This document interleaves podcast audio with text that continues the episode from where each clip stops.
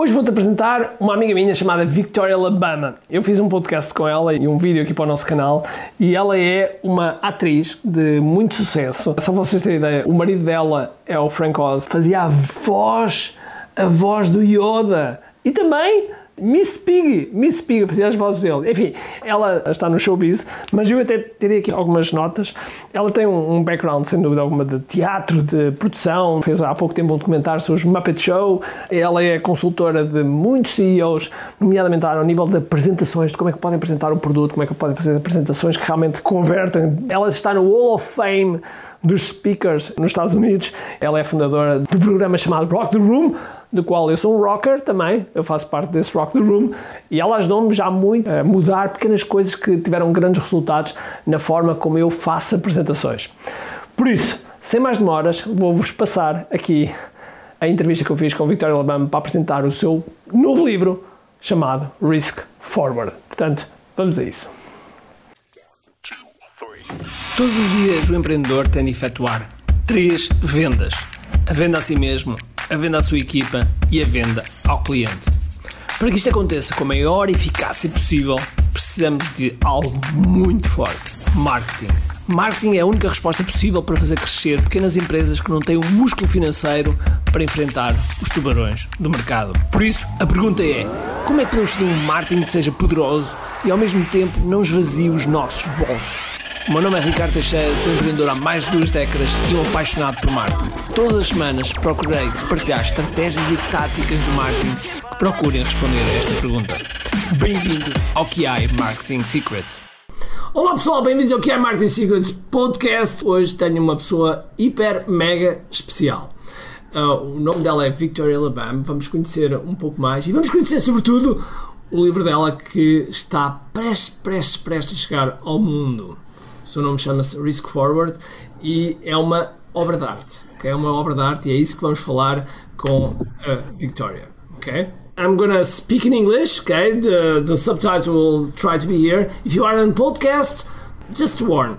We are in English. I will not do the translation. I will not do the translation because it will it will break the flow. And I and I really like the the, the energy and the flow of Victoria. So let's let's just be focused just be concentrate on the words okay? Victoria Labalme thank you for for being here. It's a big pleasure and i don't know i think it's probably the first my first plat in in my in my podcast so it's so so it's a first. Well i'm honored.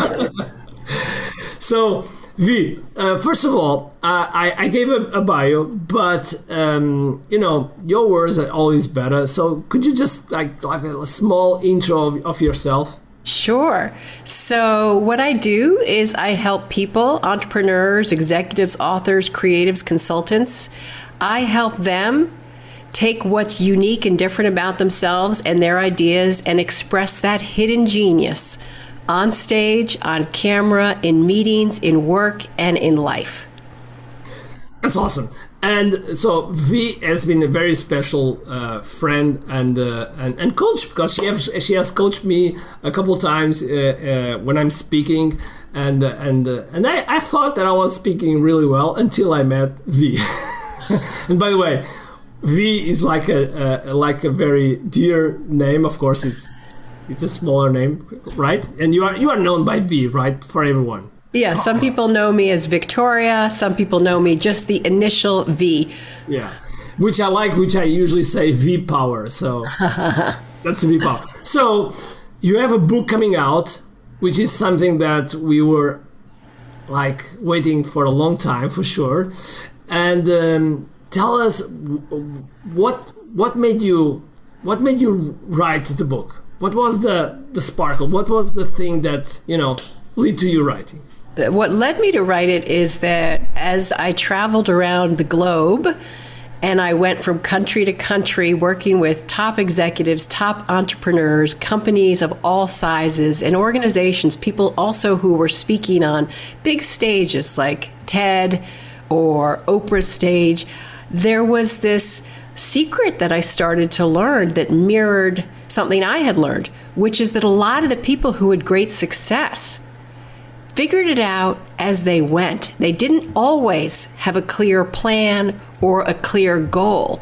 And yet, and you know this, Ricardo, in our world of entrepreneurship and business, everyone's always saying you have to have a plan, you have to be clear, you have to be, you know, always have the goal. And while those certainly have merit, like they have purpose, those goals and plans, sometimes we're in between. We're not sure where we're going. And so this book addresses how we each, in business and in life, handle those times when we're not clear. And you have a, a beautiful sentence that uh, I saw, uh, which is pretty amazing. I, I really, really loved it, which is some people in life know exactly what they want to achieve. This is a book for the rest of us. I love yes. it. Yes, exactly. I will say that again because it's so important. And the line is some people in life know exactly what they want to achieve. This is a book for the rest of us. That's awesome. How did you how did you found or how did you inspire for for this? What for the book or for that sentence? for this for this sentence because it, it really defines you know, the sentence came to me. It's so interesting. I'd been working on the themes of this book for a very long time. And about four or five years ago, I was driving in my car to the post office and it came to me and I literally pulled the car over on the side of the road. I remember exactly where I was and I wrote it down because I knew the rhythms of it were very special and I knew if I didn't write it down, even a word off or two would change it. And when I did my TED talk in TEDx talk in 2016, so now four or five years ago, that was the opening line. Wow, there's a background story on that. Awesome. So, and and how did the the risk forward, which is the name of the book, uh, came to you? How how how came to you, and and how it applies to to people that are seeing the book for the first time? What they will find on it? Yeah. So the idea of risking forward came to me through so actually movement. I had studied movement and mime with Marcel Marceau, the great French mime, and there was a type of movement he had where it was about moving even if you were a little bit open off balance. And I thought that's that's a philosophy for life. How we go forward with our heart open even if we're not sure, even if we're a little off balance. And I think it's so important because one thing that the book does for so many, and I hear this again and again from early readers, is it gives them permission. It gives them a sense of ease. It gives them that sense of peace that allows them to then take creative risks. And it's actually the inverse of what we expect. Like, there's this expectation if you say, go, go, go, it'll make people go, but it actually freezes so many people. It puts pressure on them, and then they pull back. And what this book does is it it gives you the confidence to go forward. That's amazing. And and I will pick something that you said right now, which is pressure. And I'm looking on left because I have my monitor with your with your book here.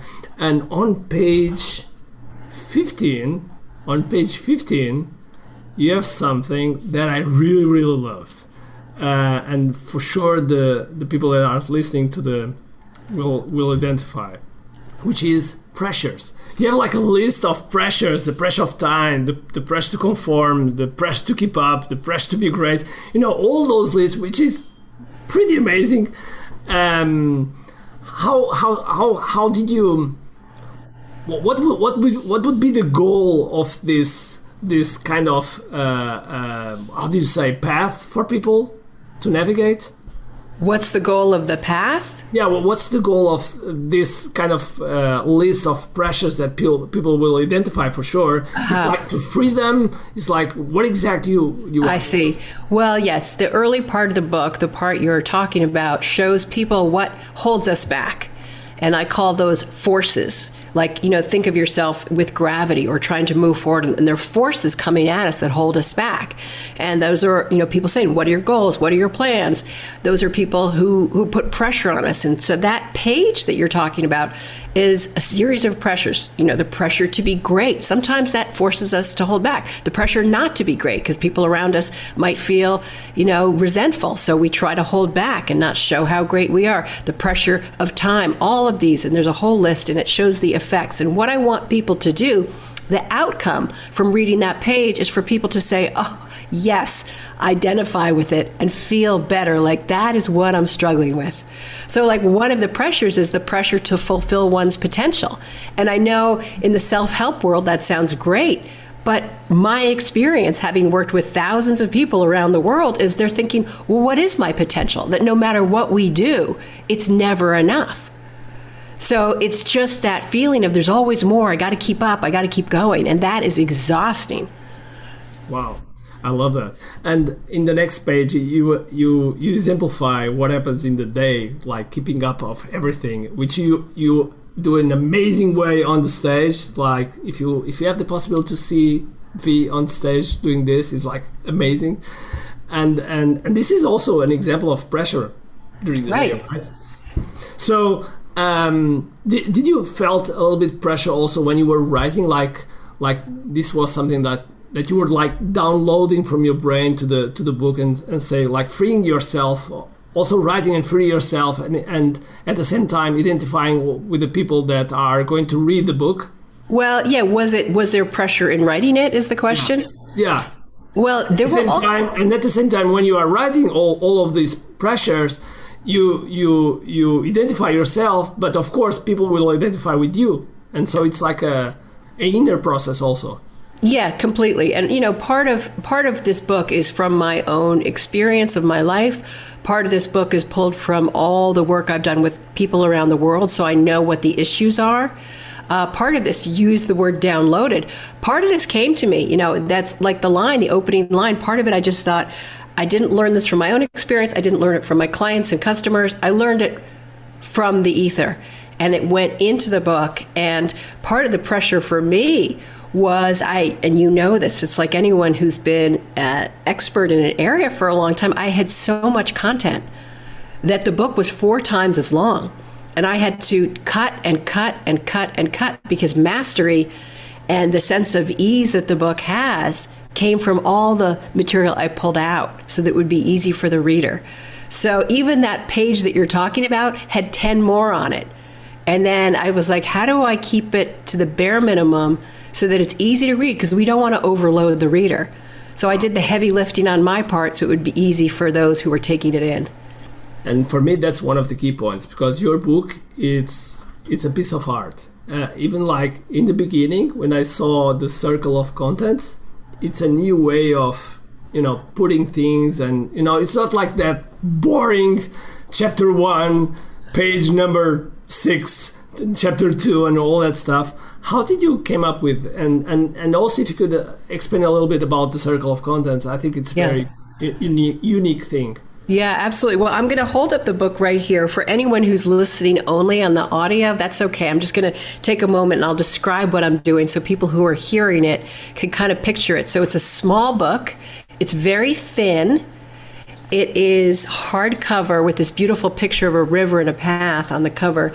And inside, as I flip through it for the people watching, you can see it's full color. There are chapter dividers that are full color, so it has this rainbow experience. Every page is different. Each page has different visuals and the way the text is laid out. So it's an experience. And the way I came up with that is I myself, I love to learn through imagery.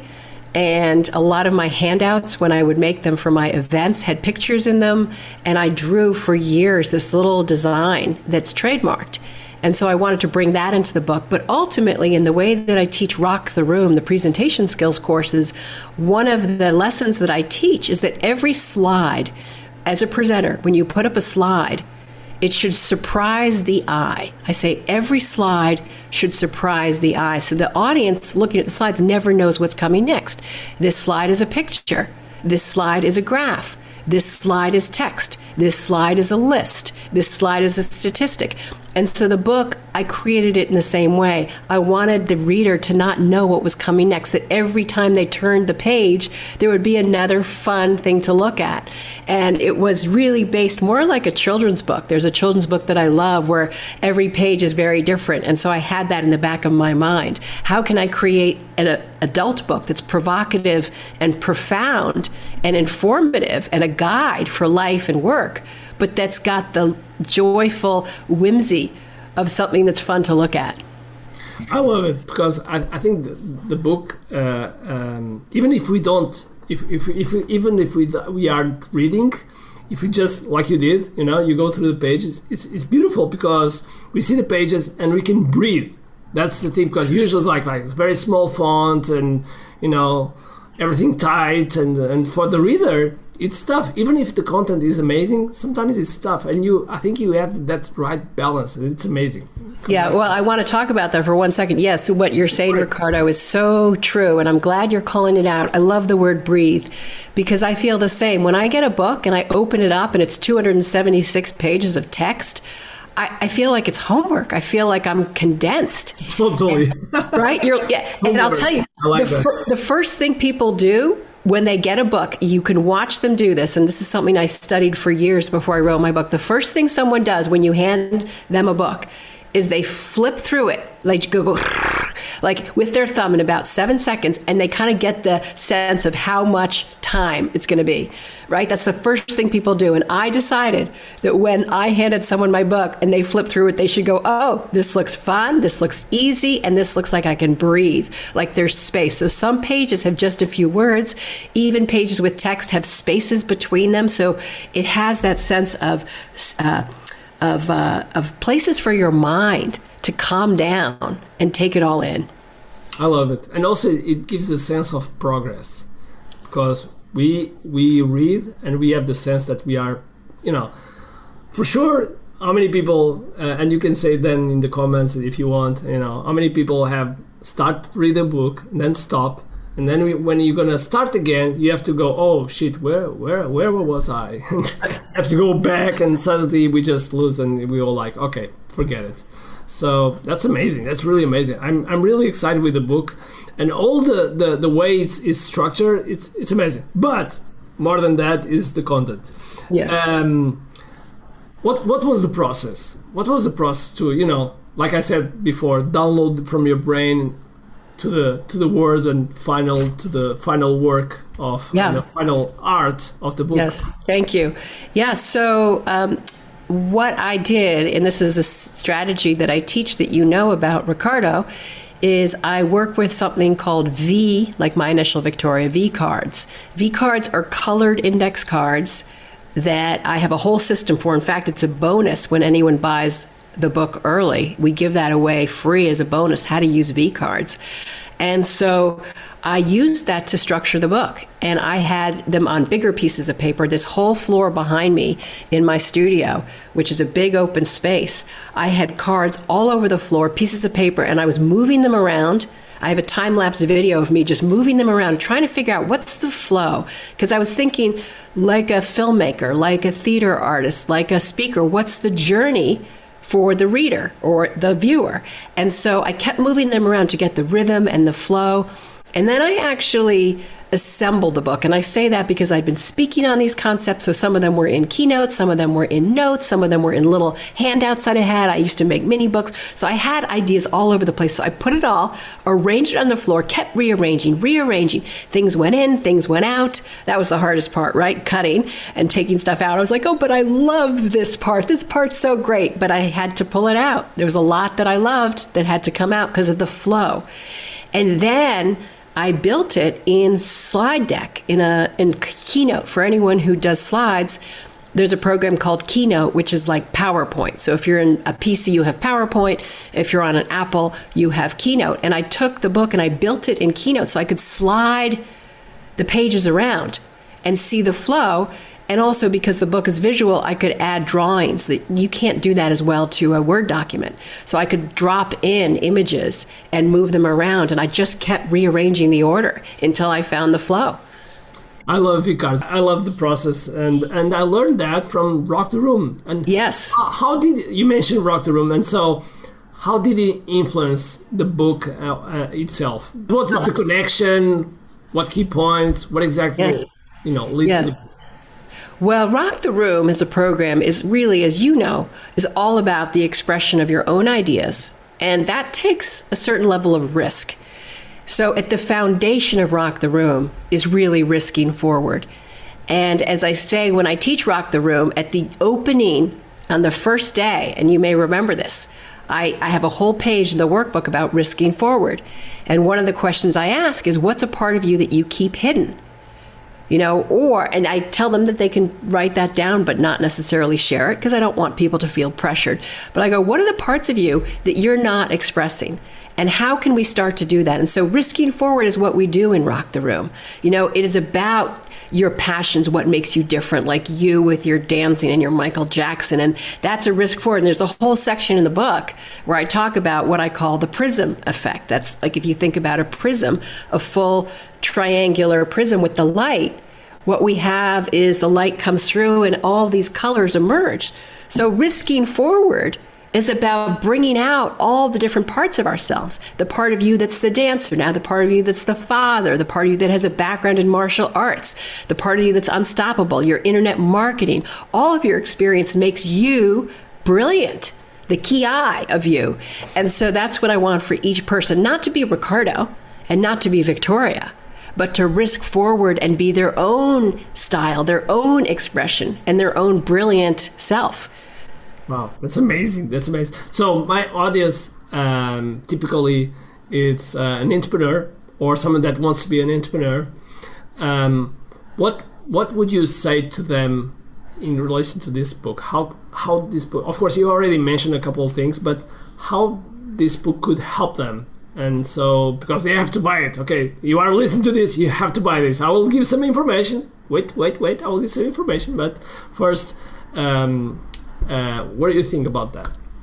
Well, uh, for all entrepreneurs, it's so important because more than anyone, we each have the ability to steer our own course and we have the ability to make our own career. And the key for an entrepreneur is to make sure you're going in the right direction for yourself. And the challenge with entrepreneurs who are new is they look at what everyone else is doing and they think, oh, I have to do that. And the challenge for entrepreneurs who are more experienced is they feel, oh, I have to keep doing what I've done. And so, for example, Ricardo, in the group that you and I are in, there's a woman whose name I won't mention, but she came to me at one point and she said, Victoria V, could you help me risk forward? Because I've been making a lot of money. I'm doing really well. Everyone's telling me I have to keep going. I have to launch again, grow bigger, do more. And I'm exhausted. And my risk forward is to stop. And I just would love the courage. She said, I feel like I'm betraying myself. And my risk forward is to, to, to do this new thing, which is to take a little time off. And so, as I say in the book, sometimes risking forward looks like saying no. And so for entrepreneurs, you know, there's this growth mindset, which is great at times, but sometimes we just need to take a step back. So for her, for entrepreneurs, you know, it's about creativity, it's about innovation, it's about honoring your own path. And for the new entrepreneurs, the, the thing that I'm so protective of is each of you has your own unique hidden genius and way of doing it. And it's to honor that and learn from the others and the masters, but then still do it in your own way. And that's what Risking for it is about. So there are questions throughout the book. There are kind of prompts, like questions that ask you to think about things in a certain way that help you find that path. And by the way, it has some online resources also. So do you want to yes. speak a little bit about that? Sure. So it's a multimedia experience because, of course, this is a printed book. And I know some people might get the digital copy. I can't tell you how important it is to get the printed copy because it's like it's like a piece of art. And it's the kind of thing people say I'm keeping by my bed. I want to come back to it. You can open it in any place. It's just something very special. And it was printed beautifully. So it's something that you want to hold. It's like a journal. And so one of the things that we couldn't do, of course, in the printed book is put videos or audios or extra resources. And we wanted to keep it slim. Like I didn't want to jam it with a bunch of information. So we have for anyone who buys the book, not only do you get into our private Facebook group now, and you have all the bonus items that you get if you buy it before March 16th, but after you buy it, and after it arrives, we have a resource center where, like you said, the conveyor belt, this performance piece I do, we're going to put that in the resource center. And in fact, Ricardo, you're you're in the video laughing, so ah, everyone everyone gets to see Ricardo laughing. And then and then we'll put some audios and we'll put some worksheets, some like journal pages and worksheets. We'll give you some exercises. So it's all the stuff that most people jam into a book, like here's the how tos and here are the exercises. But I thought if I put that in this book, it's going to be exhausting. And the worst thing, you know know, with these books is when you feel bad about yourself because you go, oh, well, I didn't do that exercise. So this way, you can go through the book, and if you want, there's extra, but you don't have to do it. So it's there for people who want to take their teams through it, but it's also, you're not obligated. I love it. So you mentioned uh, 16th of March is the the date of the launch. People already can pre-order the book. Okay, uh, we're gonna leave the link on the comment on the um, description area and also you know up and below. It depends on the social media. And so, but uh, let's mention at the same time. So it's riskforward.com slash world. Okay, slash world. Okay, uh, that is for special for international, and so you can use that that page for the international. Um, my my advice is don't go to Amazon because this link is well prepared for the international. People like us that we are in Portugal and several countries in, in Europe. Awesome. So um, what's what's the the the question that usually people you know the common question that people ask you? In my life yeah it's a good one. The thing that i've heard more than any other question my entire life well not my entire life but certainly for the last decade is how did you get to where you are you know they see my career they see that i they do what i love that i make a good living at what i do that i've combined my art with the business. They see that I have a wonderful marriage. They see that I'm in good shape. They say, How'd you do it? How'd you get there? This is the book. This is the book. Because it's, and it's not about me. I didn't write the book telling my story. I wrote the book telling mistakes I'd made along the way, but also a lot of other people's stories that I've helped.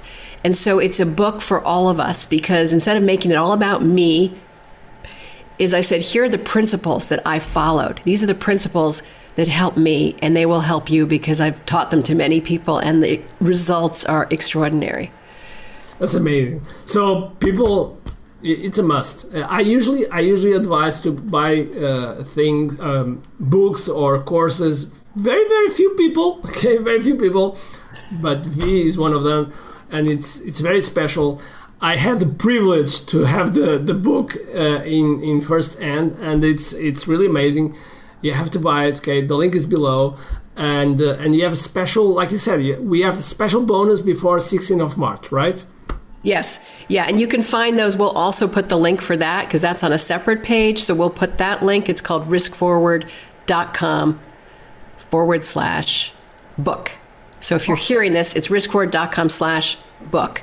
We'll put um, but, below. But the riskforward.com slash world is the link that just makes it easy because the, the whole international shipping thing, we got you covered. We even give a discount on that page. So it's the page.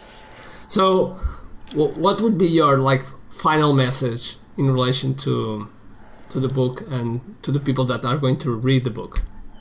The final message would be this that at the edge of not knowing is the beginning of the extraordinary.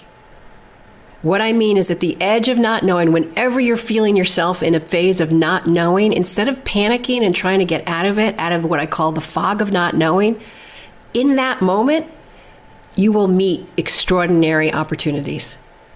Wow. Mic drop. Mic drop moment. Okay, so um, we thank you very much for for being here. Thank you very much for being you, who you are. Okay, because you are a very special. Uh, dear friend of mine also I have the privilege to have you uh, as you as a friend and so it's my honor also and and um, guys let me go now to Portuguese Uh, pessoal, este é um livro que vocês têm que mesmo mesmo ter, ok? Não há, não há, não há hipótese. É, vocês têm uma prateleira, vocês têm que ter lá o Risk Forward e é algo que vocês têm que ler, porque a experiência, a experiência é divinal. Não é um livro igual aos outros, é um livro que vocês uh, vão deliciar-se, como se fosse um gourmet quase, como se fosse uma comida, você deliciar uh, a ler e portanto vocês vão adorar. Por isso, estejam lá, um, os links estão aqui embaixo, vão lá e, vão, e vocês vão, vão mesmo, mesmo, mesmo, mesmo adorar. So, uh, in final thoughts, final thoughts, V, um, again, thank you very much. And uh, I, I will leave the final word to you. Yeah. My final word would be that your life matters more than you know, and the smallest risk, even if you don't know where it's going to take you, will have an impact on people's lives you don't even imagine now. So don't stop yourself because you don't see the end. That risk will take you to the next, and it will influence people's lives for years to come. So trust yourself. You're brilliant. Inside of you is hidden genius. Boom! Obrigado, pessoal. Espero que tenham um grande dia cheio de força, energia e, acima de tudo, com muito aqui. Tchau!